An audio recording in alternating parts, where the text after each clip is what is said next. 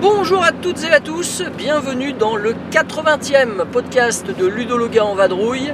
Nous sommes toujours sur le retour d'Essonne et nous vous enregistrons un troisième et dernier podcast sur le Salon d'Essonne 2018 qui vient de se terminer. Alors nous sommes bientôt arrivés au Luxembourg et euh, avec David, alias Grissom87 qui veut parler, qui se rapproche de moi. Que veux-tu David? Troisième podcast avant la recharge de la caisse de bière de Ludo au Luxembourg, un incontournable du voyage. Bien entendu, euh, de même que les caisses allemandes, la caisse allemande que j'ai pris euh, à Reveux tout à l'heure en partant d'Essonne. Alors dans ce dernier podcast, nous allons vous parler des petites anecdotes que nous souhaitions partager avec vous. Alors bien évidemment, vous ne nous en voudrez pas, nous n'avons pas, n'allons pas vous raconter tout ce que nous avons vécu. Il y a des choses qui ne se racontent pas, qui se vivent. Mais nous allons quand même vous raconter des petites choses sur le salon, en dehors du salon, des petites remarques sur la bouffe, hein, je crois que c'est important, et la boisson. Alors, euh, pour démarrer, euh, David, par quoi tu as envie qu'on démarre? Bah déjà, Essonne, c'est le, gigantisme, pardon, euh, 80 000 mètres carrés, 6 halls. Euh, moi, je dois quand même resituer le contexte. C'est- mon deuxième Essen seulement. J'y étais allé en 2013 pour la première fois. En 2013, quand j'y suis allé, typiquement, on avait hall 1, 2, 3 et ça s'arrêtait à la galerie. Et la galerie, ça fermait tout. Et ben depuis 5 ans, depuis que je n'avais pas mis les pieds, on a un hall 4, un 5 et un 6 qui sont venus se greffer là-dessus. Donc on est quand même vers quelque chose de d'exponentiel, de très grand, enfin quelque chose d'impressionnant, sachant qu'il y a potentiellement un hall 7 et 8 qui pourrait ouvrir derrière. Donc euh, voilà, et on est sur du 150 000 visiteurs ou quelque chose comme ça. Enfin, c'est quand même, voilà, c'est quand même juste hallucinant concrètement. Avec 1200 jeux euh, présentés sur Board Game Geek euh, dans la liste avant le salon, en sachant que ces 1200 jeux, ce ne sont pas tous les jeux qui sortent. Il y en avait d'autres. Je pense qu'un seul exemple, c'est Clemens Gerhardt qui n'avait pas annoncé ses jeux dans la playlist. Euh, c'est juste euh, effectivement énormissime. Le côté énormissime d'ailleurs, euh, gigantisme, je crois que tu avais quelque chose à dire ce Alors, typiquement, on a quand même un stand. Après, je peux pas parler du jeu, honnêtement, je l'ai pas testé, mais le stand d'Orbis, j'ai quand même juste pris une photo. Vous avez une affiche genre qui fait 20 mètres de long. C'est juste hallucinant. Un stand d'une taille, c'est voilà. Et typiquement à côté de ce stand d'Orbis, le, le stand Asmodée. Avec un barnum incroyable, des caméras, des canapés, des gens qui défilent pour des interviews. une télévision, euh, euh, il y avait des caméras dans tous les sens, c'est vrai, tu l'as dit, et l'impression d'être dans un show à l'américaine. hein. Oui, typiquement, quoi, vraiment avec des invités qui défilent, euh, des caméras de tous les côtés, enfin un truc vraiment impressionnant. À côté de ça, ça, ça côtoie, c'est ce qui fait la magie du truc, c'est que quand vous allez à la, à la fin, au fin fond du hall 6, bah, vous avez des petits éditeurs avec des stands de 10 mètres carrés, mais qui sont au moins, si ce n'est plus passionnés, et qui ont une table pour vous faire gérer leur jeu, qui vous font tester. Et voilà, donc c'est aussi la contradiction et les paradoxes. Et c'est- C'est ça, et moi je pense à un stand, le stand de Super Meeple par exemple, tout petit petit, ceux qui ont réédité Cusco, qui avaient fait euh, la réédition de Tikal et de Mexica également, sans parler de Amunre. Euh, voilà, et le stand est minuscule, et pourtant, euh, voilà, les- les- la qualité des jeux sortis, on peut quand même pas dire que ce soit de la, de la gnognotte, quoi. Et exemple, je mets en parallèle un exemple qui m'a frappé, c'est euh, c'est le stand immense Asmodée avec des jeux comme s'il en pleuvait, avec deux boutiques sur le Spiel pour pouvoir acheter autant qu'on en veut. Et à côté de ça, c'est un éditeur avec un petit jeu tout petit, une petite boîte, la Farmer Olaf, une petite boîte qui pèse 200 grammes avec une table, mais des gens qui avaient l'air heureux, qui s'éclataient. Quoi. Donc c'est, ça va du gigantesque et du truc euh, exponentiel jusqu'à des choses très artisanales, mais vraiment très sympas. Quoi. Moi j'ai trouvé sympa cette année d'ailleurs dans le stand Asmodée de retrouver un peu plus d'identité de certains éditeurs. Je pense à Pearl Games, je pense aussi à, à Libellude, euh, qui étaient intégrés, c'est vrai, au côté gigantesque du stand Asmodée, mais néanmoins on les sentait plus autonomes. Ça j'ai trouvé ça plutôt intéressant. On ne retrouvait pas la magie du minuscule stand Pearl Games euh, de l'année de Bruxelles par exemple, hein, en 2013, mais quand même on avait euh, une, un, bel, euh, euh, un bel espace assez autonome et ça personnellement ça m'a bien plu. Alors Ludo parlait de Bruxelles, ça va, ça va être l'occasion pour moi de faire ma petite touche où je vais jouer un peu du violon, c'est ma petite émotion personnelle. wow, wow, wow, wow, wow, wow. De 2013, l'année de Bruxelles, c'était typiquement mon premier Essen. Donc j'avais eu à l'époque la chance de tester le jeu avec l'auteur, qui j'avais acheté la petite poche, le petit sac bien élégant pour ranger mon Bruxelles. Et là, typiquement, cinq ans après, j'ai eu mon petit moment d'émotion avec Monsieur Esprement et Bruxelles et ce qui s'ensuit, ce que je vais vous raconter. J'ai réussi à récupérer une boîte d'un jeu sorti à l'époque chez un autre éditeur que Pearl Games, qui s'appelait Essen the Game. Et donc typiquement, Essen the Game, c'est euh, émouvant pour moi parce que ça retrace un peu mon périple de 2013 et les émotions d'un joueur, à savoir comment gérer son budget, comment réussir à attraper sa liste de jeux prévus, etc. Avec juste un matériel de folie, sincèrement. Voilà, et la pérégrination du voyageur ludique avec euh, gérer son argent, se balader là-dedans. Et donc ça avait pour moi un côté euh, sentimental, on va dire. Je suis reparti avec ma boîte signée par les auteurs, j'étais juste heureux. C'est vrai, euh, le stand de Gag, d'ailleurs, a vendu sa toute dernière boîte sur le Salon des Suns, que j'ai immortalisé, ça méritait une photo. Et, et, ce que tu dis, David, fait référence aux jeux de 2013. Effectivement, les jeux du, de la boîte des Sons of Game, ce sont les jeux de 2013. Et pour en avoir discuté avec Étienne, parce que la mémoire nous fait défaut, le jeu est sorti en 2014 pour pouvoir utiliser les visuels de 2013. Euh, je vais vous parler, moi, peut-être d'un point un peu, un peu énervant et même, je dirais, pour certains éditeurs. Euh, ça devait, être, ça devait être désastreux, la vraie catastrophe. Euh, on, a, on a su euh, que samedi, euh, donc euh, avant-hier, dans la journée de samedi, il y a eu deux éditeurs qui ont, qui ont eu la malencontreuse aventure de se faire voler leur caisse. Et ça, franchement, c'est quelque chose d'énormissime. Pour un petit éditeur comme Gotha Games, par exemple, qui avait édité Expo 1904, je crois, un jeu que j'ai à la maison, c'est terrible parce que toute leur recette du salon s'est volatilisée le samedi des voleurs sont partis avec leur, euh, leur valise noire, a priori, et euh, bien sûr n'ont pas donné euh, d'adresse. le stand Gotha Games arborait une, affichette avec marqué justement à l'attention des autres éditeurs Méfiez-vous, il y a des voleurs dans le salon, faites attention, nous ils nous ont piqué notre caisse. Et tout geste et toute attitude suspecte devait être signalée à la sécurité. Voilà, chapeau à ces messieurs d'avoir d'avoir écrit euh, ce petit texte avant de quitter le salon, puisque bien entendu, euh, c'était impossible pour eux d'y revenir. Euh, je sais que c'est arrivé également à Artipia Games, donc l'éditeur qui a fait Archon, qui a fait Drumroll, et voilà, par exemple, il y a quelques années. Et ils ont eu, a priori, j'en ai pas discuté plus, mais la même mésaventure. C'est quand même terrible d'en arriver à, ce que des petits éditeurs qui croient en leur projet se fassent dérober comme ça leur, le produit de leur recette de d'Essonne, qui est quand même la grosse manifestation de l'année. Voilà, une grosse pensée pour eux et bah, j'espère que peut-être euh, ça va pas les couler définitivement l'un comme l'autre. Anecdote sur les petits à côté d'Essonne, les difficultés parfois des éditeurs. Vraiment une rencontre très touchante et attachante. Un petit éditeur indonésien chez qui mon camarade Ludo a récupéré une boîte. À Kariki. Et ce, monsieur qui était vraiment désolé parce que ben, son matériel en gros était coincé dans un cargo. Il en était à se demander s'il allait recevoir ses boîtes. Mais alors malgré tout d'une gentillesse, d'une disponibilité, c'était juste incroyable. C'est vrai, tu as raison. Tu as raison. Alors, euh, bon, on va repartir sur des choses un peu plus gaies parce que là, c'était quand même moyen. Et, notamment, euh, moi, j'ai constaté euh, cette année, ce que je n'avais pas constaté les années précédentes, c'est quand même qu'il y a pas mal d'éditeurs qui ont changé de lieu, changé de localisation dans le salon. Alors, bon, c'est pas le cas de tous les éditeurs, mais j'en ai noté plusieurs quand même qui avaient changé. et notamment le, stand des Ludonautes, par exemple, qui se retrouve maintenant à côté de Spielbox.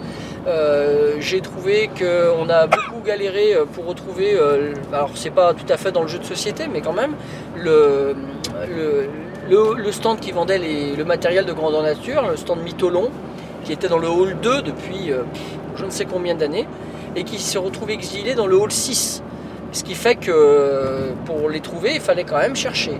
Et euh, enfin, euh, et c'est dans la même logique, on a cherché longuement, euh, enfin moi perso, j'ai cherché longuement le fameux vendeur de bière anglaise qui était situé précédemment dans le hall 2, juste à côté de Mytholon, le 2F131 si mes souvenirs sont bons, et qui n'était pas là cette année. Alors la recherche a porté ses fruits quand même lors de la deuxième partie de l'après-midi du jeudi. Hein, on était vraiment tard et j'ai cru que je ne trouverais pas. Et j'étais bien content de trouver dans le hall 6, à nouveau à côté, euh, pas très loin de Mytholon. Donc euh, c'est pour ça que je suis allé euh, tourner dans le hall 6. Parce que je me doutais bien que peut-être ils y seraient.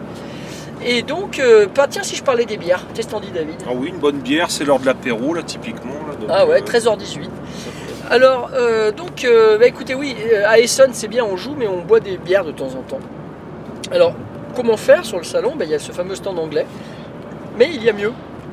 Moi, j'ai trouvé mieux cette année. J'ai pas trouvé tout de suite, mais quand j'ai découvert, c'était samedi, que l'éditeur belge Game Brewer, qui brasse du jeu, bah, brasse pas que du jeu, vous voyez ils avaient des bières et surtout ils avaient des bières qu'ils servaient comme si vous étiez au comptoir hein, avec des vrais sièges de bar et ils vous servaient une bonne bière pendant que vous pouviez faire des parties de test de leur jeu sur le salon. Euh, ils avaient donc de la, bière tout à fait classique, hein, la Jupiler, mais ils avaient surtout et surtout une magnifique bière triple euh, qui était vraiment superbe avec une bouteille avec euh, des jeux de cartes dessus. Voilà, donc ça on s'est régalé, il n'y en avait plus le dimanche. C'est bien dommage. Alors moi, pas forcément amateur de bière habituellement, mais je tiens à noter la... On revient encore décidément sur les stands belges. hein. La cuvée, la bière d'Aicium, avec un arrière-goût fruité super agréable. Bière des quatre saisons. Voilà, et vraiment bière qu'on a eu plaisir à discuter et qui permettait de taper le bout de gras avec les auteurs et franchement des moments euh, extrêmement conviviaux. C'est vrai que ces petits apéros réguliers, fréquents, qu'ils font euh, depuis la sortie de Taverna, ils avaient déjà une première cuvée. Après, ils ont fait pareil l'année dernière avec Notolone. Euh, c'est vraiment, euh, ouais, ouais, c'est vraiment des personnages et cette gentillesse, eh bien, encore une fois, on le redit, euh, fait qu'on les aime. Pour boire des coups, il y avait évidemment aussi le stand de Repos Prod. Forcément, le stand Repos Prod avec le grand apéritif habituel, avec à nouveau de la très très bonne bière qui nous a été proposée sur ce stand-là. Euh, et qu'est-ce que je voulais dire encore sur les bières? Je crois que j'ai fait le tour là. hein. Oui, oui. Ouais, ouais, ouais. Après, bon, bah, bien sûr, les bières achetables chez Reveux, le magasin dans lequel on se fournit régulièrement. Et on a vu qu'il y avait des bières tout à fait improbables avec du coca. euh, T'as dû essayer ça, David, toi qui aimes bien les bières aux fruits. Oui, et- les bières et un les- peu artisanales mais un peu fruitées aussi. il aime bien, il aime bien les bières qui n'ont pas trop de goût, les bières à 3 degrés. enfin bon, mais c'est un, il est bien quand même, hein, ce garçon. Euh, au niveau de la bouffe, tiens, la bouffe, on a peut-être des choses à raconter. Alors franchement, là ça mériterait une photo typiquement. Euh, honnêtement, Essonne, c'est les, les plus gros kebabs que j'ai mangé de ma vie, sincèrement. À mais tel- pas sur le salon. mais pas sur le salon. Mais typiquement à pas pouvoir les attraper avec deux mains, juste un truc mais surréaliste. quoi. C'est-à-dire c'est gorgé de viande et après ils vous mettent carrément un supplément de viande, des fois que vous en auriez pas assez. Donc c'est des trucs juste monstrueux, mais avec la barquette de frites qui va bien. Donc ça c'est les petits à côté le soir pour se remettre après euh, 20 ou 30 km de marche dans la journée parce qu'on a bien mal aux pattes. Et ça quand on arrive à l'auberge, ça nous roquinque bien et ça fait du bien. Et le kebab à 3,30€, hein, faut bien le dire. Oui voilà, rapport qualité-prix, c'est comme les Kickstarter, c'est au kilo la viande. hein. En gros c'est... Voilà. Et puis la pizza, parce que la pizza jumbo de 40 cm de diamètre, euh, elle est, elle est habituelle. À chaque année, on va s'en manger une. Euh, bah voilà, la pizza à 10 euros, 40 cm de diamètre. Je, je crois que c'est rapport qualité-prix défiant toute concurrence. Alors si l'année prochaine vous allez à Essonne et qu'on se croise et que vous voulez venir avec nous, ce serait avec grand plaisir qu'on vous amènera dans ces petits repères. Après, sur le salon, vous avez beaucoup dans les galeries ou dans certains halls, tout un tas de stands proposant soit de la pâtisserie hongroise, des glaces danoises, etc. Bon, c'est un peu agressif sur la galerie avec des odeurs de friture parfois, le mais, matin à 10h, les frites, euh, waouh, ça pique. Hein. L'huile froide réchauffée, waouh. mais globalement, voilà plein de choses qui font envie, sympa, quoi, des stands de toutes sortes, euh, avec des choses à manger, des choses à boire. Donc ça, ça fait partie du décorum quand même. Voilà, et au milieu de tous ces stands, on voit euh, parfois déambuler des personnages euh, sortis de nulle part avec des costumes gothiques ou médiévaux ou fantasy. Euh, C'est aussi ça, Essonne, moi ce qui m'épate, c'est tout le décorum, tout le folklore. Quoi. Ça, c'est. C'est vrai qu'à chaque fois, c'est vraiment quelque chose de magique de croiser des gens comme ça. Et il y a des gens typiquement qui en arrêtent d'autres pour prendre des photos avec, quoi. des gens avec des costumes totalement improbables, des, des maquillages, etc. Voilà. Après, c'est vrai que moi j'ai bien aimé typiquement être plus sur des halls plus petits parce que c'est vrai que les gros halls, il y a une pression du monde, c'est affolant. Quoi. Après, ce qui m'a surpris, euh, je parlais du monde, bah, c'est que malgré le bruit et malgré le monde, bah, finalement, quand on s'assoit à une table et qu'on arrive à trouver une place, on arrive à jouer qu'on n'est pas trop pris par le bruit. Je pensais pas typiquement pouvoir jouer comme ça, voilà, et donc globalement, mais enfin quand même une note spéciale pour les halls du fond, en particulier un hall 6 qui est très aéré, où je me suis trouvé des coins bien sympas pour poser mes fesses sur un banc pour déguster un petit sandwich. Voilà, donc euh, des, à côté agréables qui évitent de ressortir du salon et des endroits où on respire un peu plus, on va dire. C'est vrai que ce Hall 6, c'était un peu une nouveauté. Hein. Ils ont quand même ouvert euh, tout un espace totalement libre où on a beaucoup, beaucoup de place. Moi, c'est toi qui m'as fait découvrir ça. Euh, voilà, je ne sais pas si c'est parce qu'ils avaient un manque d'exposants ou euh, si effectivement c'était une volonté. Aucune idée, mais voilà, c'était intéressant. dans les petits à côté que tu as bien apprécié, David, je peux pas passer sous silence que tu t'es fait masser dans ce salon des Sons et que ah, il était tout content. Il s'est fait masser le cou, il s'est fait masser le dos, il s'est fait masser, fait même masser la cuisse. Et euh, bah, c'était vraiment intéressant d'essayer euh, ces, ces, ces, comment on va appeler ça? Des appareils de massage. Des comment? Des appareils, je sais pas. Enfin, des, appareils de massage Oui, je sais pas. D'accord, bah, il appelle ça comme ça. Enfin, chacun se fera son avis. En tout cas, c'était présent partout dans les sods et on a bien apprécié. Je m'y suis collé aussi. Hein. Un petit coup de massage dans les, la nuque notamment, c'était très très sympa. Après, j'aurais une petite intervention à faire sur, sur les gens comme moi qui sont un peu des fadas et qui aiment customiser à mort des jeux qu'ils adorent. Et Sun, ce que j'ai trouvé fantastique, c'est la multitude de stands. Euh, ça va du Spiel Material, alors celui-là il est juste énorme ce stand, où on peut acheter, euh, là sincèrement, genre pour 10 euros, vous ramenez trois poches blindées de cubes, de, de maple, de toutes choses. Donc là, euh, avis pour les amateurs de prototypes, vraiment le stand idéal. Vous avez des stands avec des choses qui font vraiment rêver quand on veut customiser des jeux. Je parle de stands par exemple avec des tours AD, des belles tours en bois. Alors ça évidemment, c'est s'il reste un peu de budget quand on a acheté les jeux, hein, c'est vraiment euh, c'est du luxe là, on est bien d'accord. Vous avez des stands avec des dégravés de toutes sortes, des dés de toutes les formes.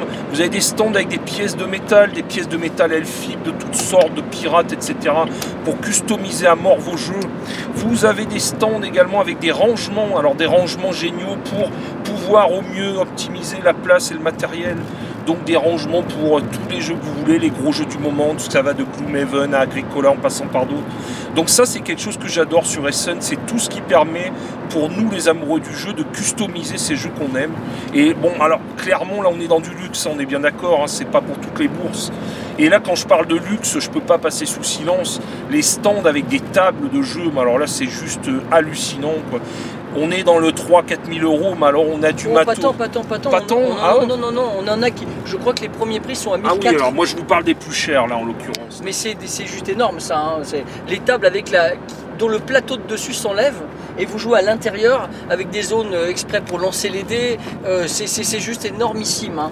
D'ailleurs, il y a un éditeur euh, allemand qui a utilisé ces tables sur son stand. C'est l'éditeur Pegasus. Pegasus Spiel a, réservé toute une zone avec uniquement des tables comme ça, euh, donc en bois euh, magnifique, euh, pour à la fois, je pense, présenter les tables et aussi, bah, évidemment, faire leur, démonstration de jeu à l'intérieur. Je bafouille un peu parce que je suis sorti d'autoroute. Euh, et sur la nuit Pegasus, je dirais juste que euh, certes c'est un peu cher, mais ils ont fait sold out et que a priori les personnes qui étaient présentes ont adoré les expériences qu'ils ont pu vivre la nuit comme un off à Cannes et ben là à Essen sur le stand Pegasus. Euh, une petite intervention aussi sur les. ça se répand. moi, la première année en 2013, j'avais pas vu des choses comme ça. Tout un endroit où vous trouvez des bornes et des endroits où vous avez des applis pour pouvoir. Euh, parce que là, on voit bien qu'il y a quand même un réel développement du jeu de société en application, que ce soit sur tablette ou des supports comme ça. Et il y avait tout un tas de stands où on pouvait tester, euh, euh, exemple, la version Carcassonne en appli, etc. Et donc, et typiquement, même carrément, là, parce que là, on est sur des adaptations de jeux de société en application, mais aussi carrément des jeux. Alors, un jeu, je m'excuse auprès de l'auteur dont j'ai un peu mangé le titre, un jeu avec des chroniques du crime qui a fait un gros buzz, donc vous retrouverez qui c'est. Et euh, typiquement, ben, ce jeu, par exemple, lui, se joue carrément avec une appli. Voilà, donc ça, je trouve ça ingénieux. J'ai l'impression que c'est quand même une évolution, ça aussi, euh, que ça va se répandre de plus en plus, ces jeux avec des applis. Au même titre que ce que je disais tout à l'heure, les jeux Legacy, etc. Je crois qu'il y a des modes qui sont un peu de, en train de se créer, là, voilà, sur le coup. Très bien, très bien, mon cher David. Eh ben, écoute, on en a brossé des, anecdotes. Je vois qu'il a encore le doigt en l'air, il va encore en rajouter une. Alors, on t'écoute Une dernière chose, là, ça va être un mou bourrage. Je n'en dirai pas plus. Mais euh, pour ceux qui aiment le jeu Bruxelles, qui est quand même une des rôles du jeu de gestion, surveillez les news, surveillez sur Internet. Il y a quelque chose qui arrive et là, ça va être du lourd. Donc euh, moi je suis un fan inconditionnel de ce jeu. J'en dirai pas plus, mais voilà, surveillez, euh, surveillez sur les forums. Voilà. Ah, ah, il est à, il est temps, hein, ce garçon. Bien, bien. Bah, écoute, David, je crois qu'on va clore ici notre trilogie hein, de podcasts. Je crois qu'on a quand même parlé de pas mal de choses euh, lors de ces trois podcasts. Celui-ci sera sûrement le plus court des trois, mais le premier avec ses 56 minutes, euh, nous, nous excusons auprès de vous quand même de cette durée peut-être un petit peu euh, démesurée. Mais écoutez, c'est le prix à payer si vous voulez connaître un maximum de choses sur Essonne en suivant nos conseils. Ju- Juste remercier le camarade Ludo qui m'a permis de vivre un deuxième salon dans un contexte totalement différent du premier. Et là, je dirais que j'étais plus tant sur de l'achat de jeux que sur des belles rencontres. Voilà, c'est aussi ça quand même. On y va pour jouer, soit, mais il y a aussi des rencontres.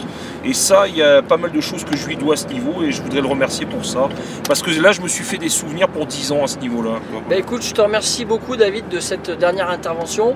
Euh, c'est moi qui te remercie de ta présence, de ta chaleur et de, de tous ces bons moments qui vont effectivement euh, rester Euh, nous espérons vous en avoir transmis un petit peu de, un petit peu de saveur. Euh, et puis j'espère bien que tu n'attendras pas 10 ans avant de revenir à Essonne. Bon allez, au revoir à tous. Bonne, euh, bonne partie de jeu évidemment, hein, je termine toujours en disant ça. Et puis bah écoute, je te laisse le mot de la fin, tiens. Ben, merci à tous. Voilà, c'était émouvant pour moi de vous parler pour la première fois. Et ben, amusez-vous bien. Bon jeu à tous.